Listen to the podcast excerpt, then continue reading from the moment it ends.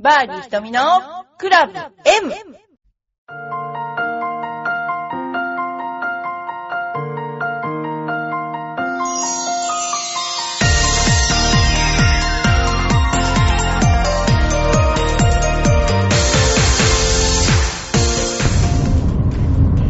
こんにちは。バーディー瞳のクラブ M です。皆さんいかがお過ごしでしょうか、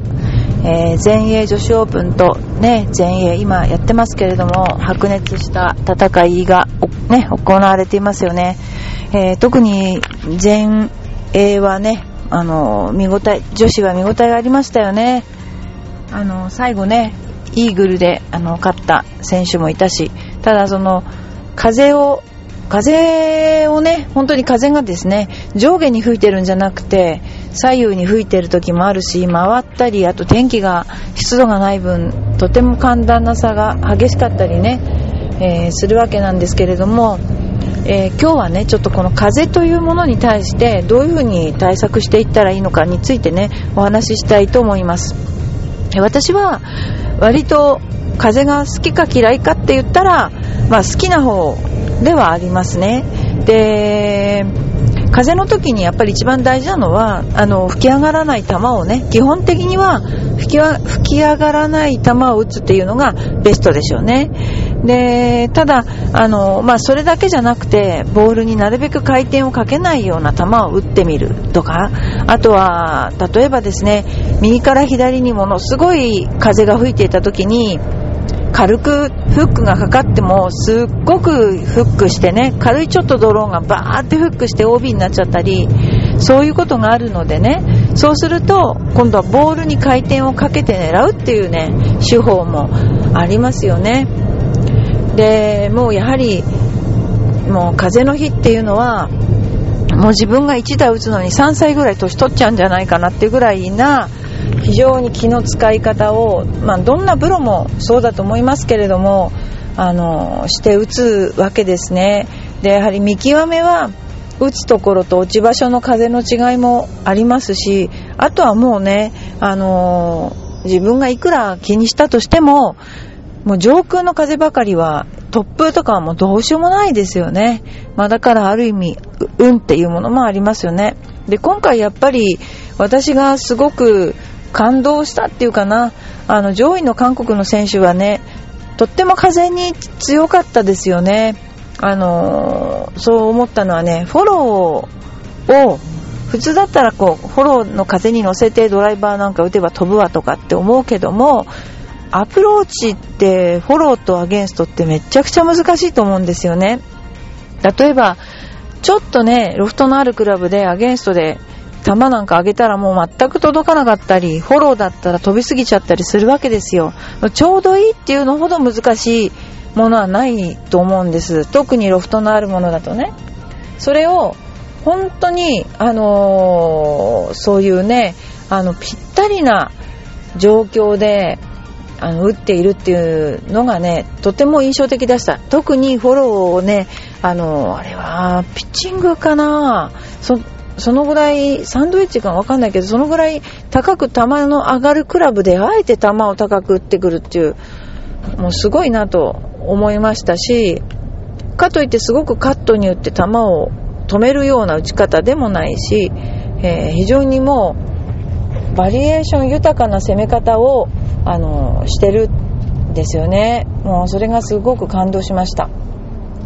でやっぱりあの私たちのその攻め方っていうのは今の時代とはちょっと違うかもしれませんがね。ですからこの風の強い時って入れるクラブもまた違うと思うんですよ。例えばフェアウェイウッドみたいなね球が高く上がるものを利用する方がいい日もあるしあの逆に言ったらもう今じゃねそんなの使うのっていうかもしれないけど3番アイアンみたいなそういうものでちょっとドロー目に打ってランが出た方がフェアウェイウッドより飛ぶっていう場合もありますよね。だからそのクラブの使い分け一つでねかなりにあの違うと思いますね。であとやっぱり風の日は迷いが出ますよね、えーパッと見で今こういう風に見えるけども実は打ってみたら結構ね違うとか。そういうやはりあのなんていうかな、決断が鈍るっていうんですかね。そういうことが多くあると思います。で、私はね、どうして風、風が好きかっていうと、割とね、ボールに回転をかけるタイプの選手なんですよ。で、回転をかけるタイプっていうのはどういうことかっていうと、私はなるべく球をまっすぐ打ちたいんですね。ですから、例えば、うん、左から右にフェードのような、ね、右に曲がるような上空で風があった場合には、ちょっとドローに打って球がまっすぐ飛ぶようにしてたの。そうすると、何がね、一番狙いやすいって、球がまっすぐ飛べばピンにね、ピンを狙いやすいんですよ。だから、まあ少々の風ではそういう風にしてました。で、あとやはりさっきも言いましたように叩きつけるような右から左のね、あの、ドローみたいなね、フックするような風の場合は当然フェードで打ったりね、そういうことを、あの、工夫してやっていました。で、あとはね、あの、予想外の風ってありますよね。例えば、2クラブアゲンストとか2クラブフォローとかぐらいだったら、まだね、まあ、なんていうかな、予測の範疇っていうの？要するにあの、地震じゃないけど想定外っていうやつですね。例えば、3クラブ、4クラブフォローになるって、もう前衛とかだったらもう、もう常時あるわけですよ。で、そういうのを、前これで打ったからとかっていうのはもう通用しないんですね。すべてすべてが新しい場面で、もうそういうのが通用しないから、いかに自分の頭を既成概念っていうかな、そういうのから切り離して、あの、すべて新しい感覚でボールに向かっていくっていうのが、とてもね、大変な試合だと思います。それとあの、晴天の日はいいんですけど、あのヨーロッパってどうしてもどんよりって感じがありますよね。で、やっぱどんより加減のところで今までは結構ね、あれが、あのー、なんていうのかな、どんよりしてるところっていうのは、あの、ヨーロッパの選手強かったんですよ。でも今回は本当韓国の選手があの強かったのには驚きました。で、私が一番驚いたのは選手で、フォン・シャンシャンなんですね。で、フォン・シャンシャンって、あの、体が大きいじゃないですか。まあ、かっこ太ってるっていうか、それで、でも、フォン・シャンシャンってものすごいスイングが速い人で有名だったんですね。だけども、彼女はね、今回すっごいバックスイングをゆっくりして、してきたんですよ。で、体が大きい人の特徴っていうのは、ゆっくりスイングができるっていう最高の利点があるんですね。やはり体が細い人っていうのは、こう、俗に待っていられないスイングになっちゃって、スイング自体が速いんですよね。だけど、本シャンシャンは、もう反射神経のみで打つみたいなぐらい速かったんですよ。それを、すごいゆっくりなスイングに変えて、いい感じだなと思ってたんだけど、やはり最後は、まず歩き方を見ても彼女の歩き方は、こう、基礎基礎歩くじゃないですか。まあ、男子で言うと、芹沢プロみたいな基礎基礎ゴルフをする人っているでしょ？で、ああいう、なんて言うんですか、歩き方の人っていうのは、やっぱりどうしてもスイングも速い。で、なんていうか、動物的に、すごくこう、観察力っていうんですか、ピクピク動くっていうかな、そういうタイプの人なんですよね。だからどうしても最後の最後のピンチになると自分の本性っていうのは隠せないなっていうね。パッティングもとっても早かったですよね、インパクトとかも。だからもったいないなと思いながら、あのー、見てました。でもやはりね、偉いなと思うのは、まあ当然かもしれないけど、プロの選手も本当に自分のスイングを工夫して、あのー、いろいろ変えながら、いいものをね、いいスコアを出すっていうことに貪欲なんだなっていうのもね、一つの感想かなと思います。やはりね、もう一つは、あのー、転がしですよね。あの、アプローチが本当に転がしをしなければいけない場面がものすごく出てきましたよね。で、あれはやっぱりあの、本当に私、ゴルフの原点だと思うんですよ。で、私が育った頃は高麗グリーンだったから、まあ、ゴツンゴツン打ったりとかしてたわけですけど、やはり転がしができるっていうのがやっぱり一番優しいって思います、ゴルフって。今サンドウェッジでもとってもサンドウェッジも上、なんていうかな、あの、優しくなってっていう方あれだけども、昔みたいに、こうトップが常時出るような、なんていうか構造でもないし、よく球も止まるし、ですから、あの、使い勝手は良くなりましたが、やはりかっこいいゴルフじゃなくて、本当にこうゴロゴロ寄せていくようなゴルフっていうのに、私はすごく魅力を感じます。まあ自分がやってきたせいもあったんだけど、まあね、私が若い頃試合出てる時に、まあ、うちの父親はゴルフはあんまり上手じゃなくて、んで16ぐらいだったと思うんですけどね、テレビに出てなんかアプローチをして、そのピッチングかサンドでピッチエンドランをして寄らなかったのが映った時に、だからダメなんだとか言っちゃって、なんかよ、やっぱりね、ボールを上げちゃいけないんだとか言って、俺が教えた通りやんないからもうダメなんだとかなんか言う、言われた記憶がありますけども、まあ、格好つけちゃダメってことなんでしょうね。要は、格好つけてない。格好のつけないでゴルフをしたら、スコアも良くなるよっていうことなんだと思います。そんなのがね、大体、あの、感想です。あと、やはりあの、すごい寒いにもかかわらず、体感温度の違いですね、選手の。半袖でやってる人もいれば、すごい着込んでる人もいて、やはりあの、白人系の人はね、あの、体感温度が全然違いますからね。その辺のところもね、やはり、あの、イギリスでやるっていうところの日本人の多少のハンデはあるのかなと思います。でも昔に比べて、ね、多くの選手がそういう、あの、大きい試合ですか、公式戦に日本から出れるようになったっていうのは、あの、日本が平和だからだなっていうこともちょっと思ったりしてね、思いました。でもまあこういう風に、あの、ゴルフ見てて感動するっていうかな、あの、感動する試合って、ね、すごい、あの、最後のイーグル見てても、すごいなと思う。自分の気持ちとしても、あの、ピンに当たった時にね、まあ、この人勝ったなと思いましたけどね。まあ、本当、あの、面白いですね。この頃、あの、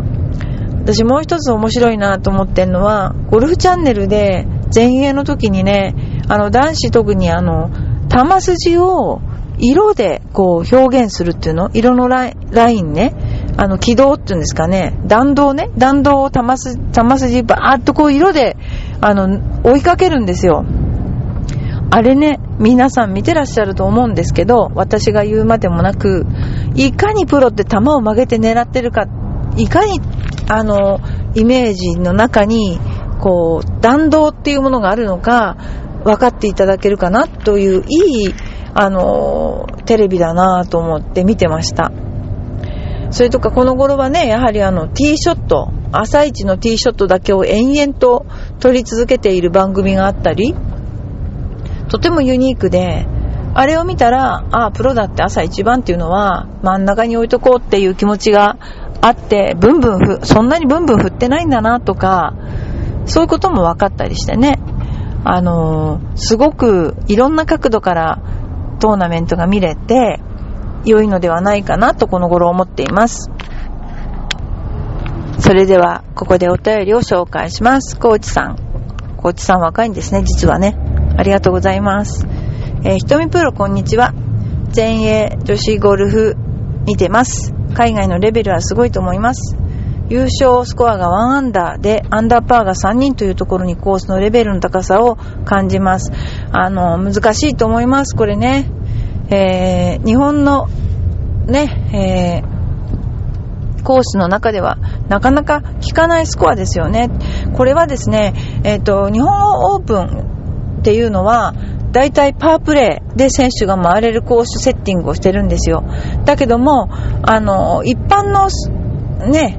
一般の試合というのは、やはりね、あのー、あまりにこう、スコアが悪いと面白くないじゃないですか。だから、あの、なるべくスコアがどんどん上がるようなセッティングを、あの、してるんですね。ですから、あの、このオープンという競技はパワープレイ、ゴルフっていうのはパワープレイが大事っていうことで、そういう風になってますね。で、プロのトリプルボギーは初めて聞きました。海外の試合ではある話なんでしょうかあのー、いっぱいあります。で、8とか打つ人もいるし、あの、OB も打たないで8を打つ人は須田子とか言ったり、えー、してますよね。まあ、そういうのあります。はい、次。ドンさん、ありがとうございます。トンさん待ってました。ひとみプロ、こんにちは。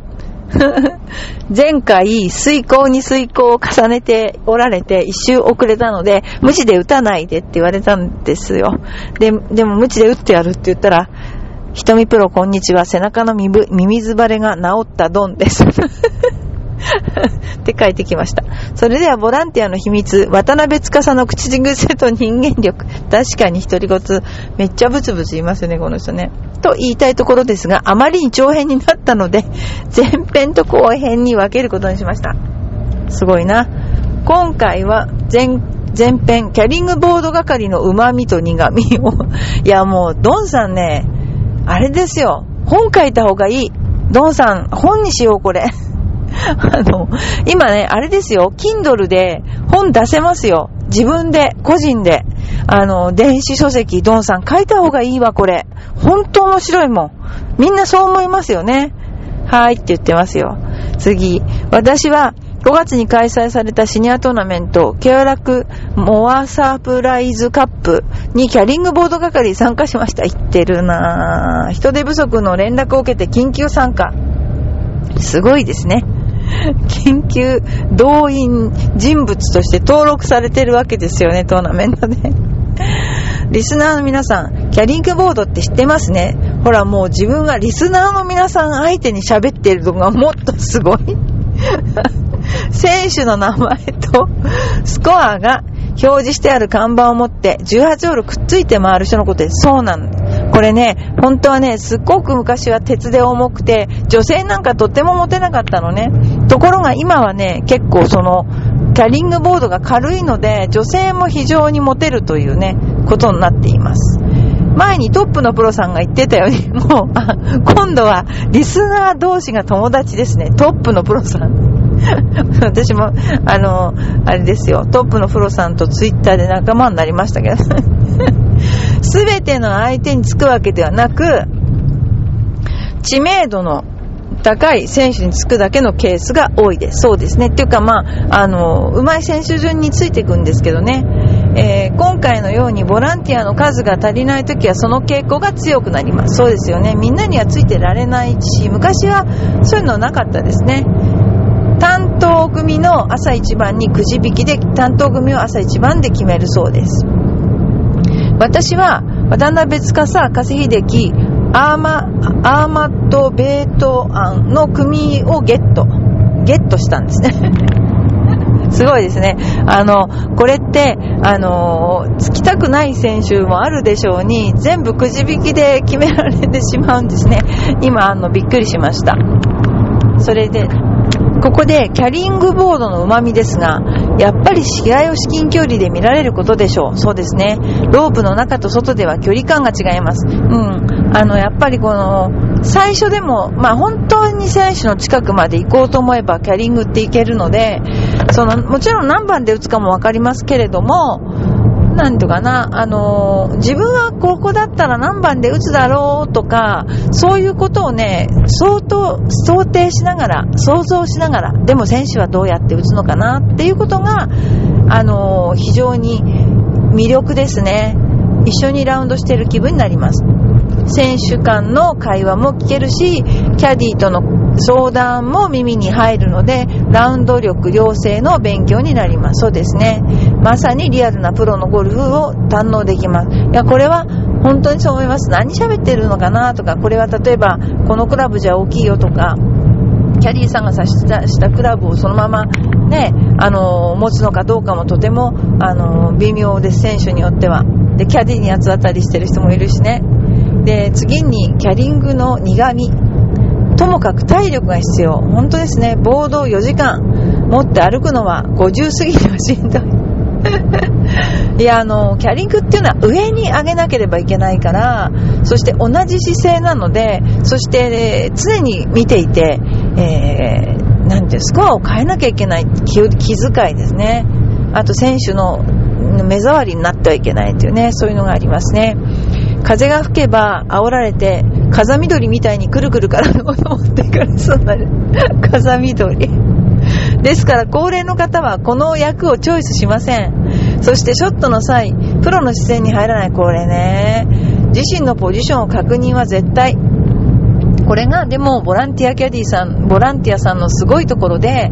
わかんない人がやると、もうほんと平気で視線のところに入ってこられたりしますからね。ですから、あの、とっても大事なことですよね、これね。えー、そしてギャラリーに手を挙げてお静かに、これもやってくれますよね。スコアが悪く不機嫌なプロへの見えない心配。まさにクラブ M の極みですなえ。そうでしょうね、ほんとね、あのー、なんか選手ってキャディーさんに八つ当たりしてますよ、ほんと。してる人多い。で、なんか仲悪いな、この雰囲気みたいな。そういうのもあるしね。この日、強風の中の18ホールは山あり谷あり、楽あれば苦あり。スコアの、えー、荒れる中、三者三様のスコアをラウンドを改めて見てゴルフって18ホールの人生みたいだなと感じるのは私のじじいだからでしょ違うって。18ホールゴルフって人生なんだって。私はねほんとそういうふうに思います。よくねあの言われたけど昔からゴルフって人生の縮図だよねって言われたけどあだからゴルフで分かればこんな苦労しなかったっていうこともありますよねはい、特にスコアラーは間違えないように必死ですね。ほんと、これもう間違えたら大変だから。えー、キャリングも、えー、頻繁なカードの差し替えで大忙しでしょう。本当に入れ替えが激しい時は大変見てると。次回は後編、渡辺プロの18ホールから見えた渡辺プロの口癖と人間力を報告します。もうほんとドンさん面白いわ。私、Kindle で書いてあげようか、ドンさんの著書。でもね、本当あのー、これは私じゃなくて聞いてらっしゃる方が楽しいと思いますよ。ね、ドンさんのおかげです。本当ありがとうございます。えー、ドンさんをなでなでしてあげなきゃいけない、これは。ということで、えー、今回もバーディー瞳のクラブ M、えー、お送りしてきましたけれども、これからね、夏多分暑いと思いますよ。でね、私はよくわかんないけど、今、夜クーラーをかけないと熱中症になりますよっていう、よくね、出てますよね、それね、そうテレビで。でもね、これね、実話なんですけどね、私たちプロの時は、わざと夜クーラーかけなかったんです。なんでかっていうと、実際本番暑いでしょ？だからその本番に耐えられないっていう風に思ってね、夏暑いとこで寝てました。クーラーかけたことないです。これ、